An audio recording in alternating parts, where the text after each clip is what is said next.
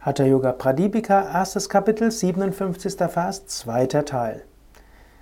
Der Brahmachari, der im Führen eines keuschen Lebens und Einhalten einer maßvollen Ernährung diesen Yoga praktiziert und die Früchte seiner Handlungen zurückweist, wird in wenig mehr als einem Jahr ein Siddha, ein Vollkommener. Darüber gibt es keinen Zweifel. Hier verspricht Svatmarama, dass es möglich ist, in wenig mehr als einem Jahr ein Siddha zu werden, ein Vollkommener zu werden. Das ist natürlich ein hoher Anspruch, in einem wenig mehr als einem Jahr ein Vollkommener zu werden.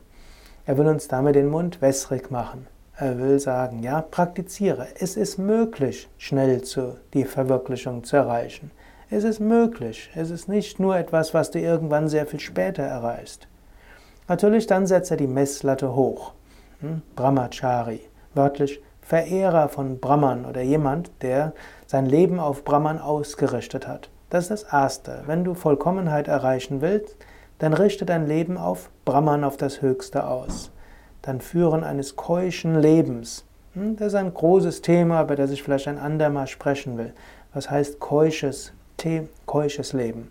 Du könntest zunächst mal sagen, es heißt Vermeiden von sexuellem Fehlverhalten. Es heißt, dass du dein sexuelles Leben so ausrichtest, dass es mit Liebe erfüllt ist, dass du andere nicht verletzt. Natürlich kannst du sagen, wenn du in einem Jahr die höchste Verwirklichung erreichen willst, dann kannst du auch mal ein Jahr auf sexuelle Beziehungen verzichten. Insbesondere wenn du jetzt nicht in einer sexuellen Beziehung stehst. Angenommen, du bist jetzt nicht in einer sexuellen Beziehung und du bist sehr interessiert an Spiritualität, dann kannst du sagen, ja, ich will jetzt ein Jahr lang keine sexuellen Beziehungen haben. Ich will ein Jahr lang allein intensiv praktizieren. Das könnte ich dir empfehlen. Hm, ich war ja selbst eine Weile äh, Brahmachari und habe die, ein Leben von sexueller Enthaltsamkeit geführt und ich möchte darauf nicht verzichten.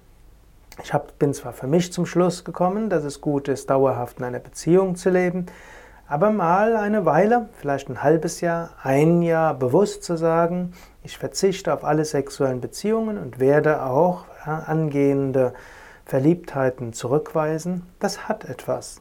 Hm? Hm? Wenn du jemanden wirklich liebst und die Liebe tief ist und ihr schon aus dem früheren Leben kennt, dann kann das auch eine Weile warten. Wenn das nicht warten kann, gut, dann hm, war es vielleicht auch nicht die richtige Beziehung. Wenn du aber jetzt in einer Beziehung stehst, dann ist es sicherlich jetzt nicht angemessen, deinen Partner vor den Kopf zu stoßen, insbesondere wenn du ihn liebst und hoffst, die Beziehung langfristig aufrechtzuerhalten.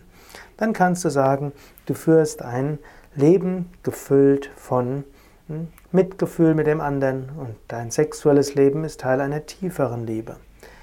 Das nächste, was er sagt, Einhalten einer maßvollen Ernährung. Darüber spricht er beim nächsten, im nächsten Vers sehr viel mehr. Wir werden also noch viel auch über Ernährung hören, aber nicht nur in physischer Ernährung, sondern auch geistige Ernährung.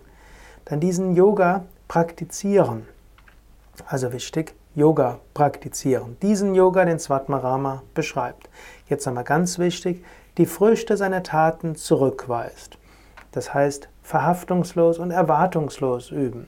Wenn du ständig überlegst, was du davon hast, wenn du Yoga übst, dann kommst du nicht sehr viel weiter ist es wichtig, dass du die Früchte deiner Taten zurückweist. Das heißt, verhaftungslos üben, nicht an den konkreten Früchten zu, zu hängen. Dann wirst du ein Siddha, ein Vollkommener.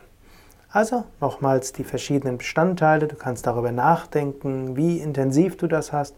Brahmachari, einer, dessen Leben auf Brahman ausgerichtet ist. Ein keusches Leben. Du kannst auch im weiteren Sinne machen, ein Leben durchaus, wo du auch auf sinnliche Befriedigung verzichtest. Maßvolle Ernährung, sattwige Ernährung. Yoga regelmäßig praktizieren. Und das im Sinne von Karma-Yoga üben, im Sinne von im Hier und Jetzt sein, mit großer Bewusstheit im Hier und Jetzt sein. Dann wirst du ein Siddha.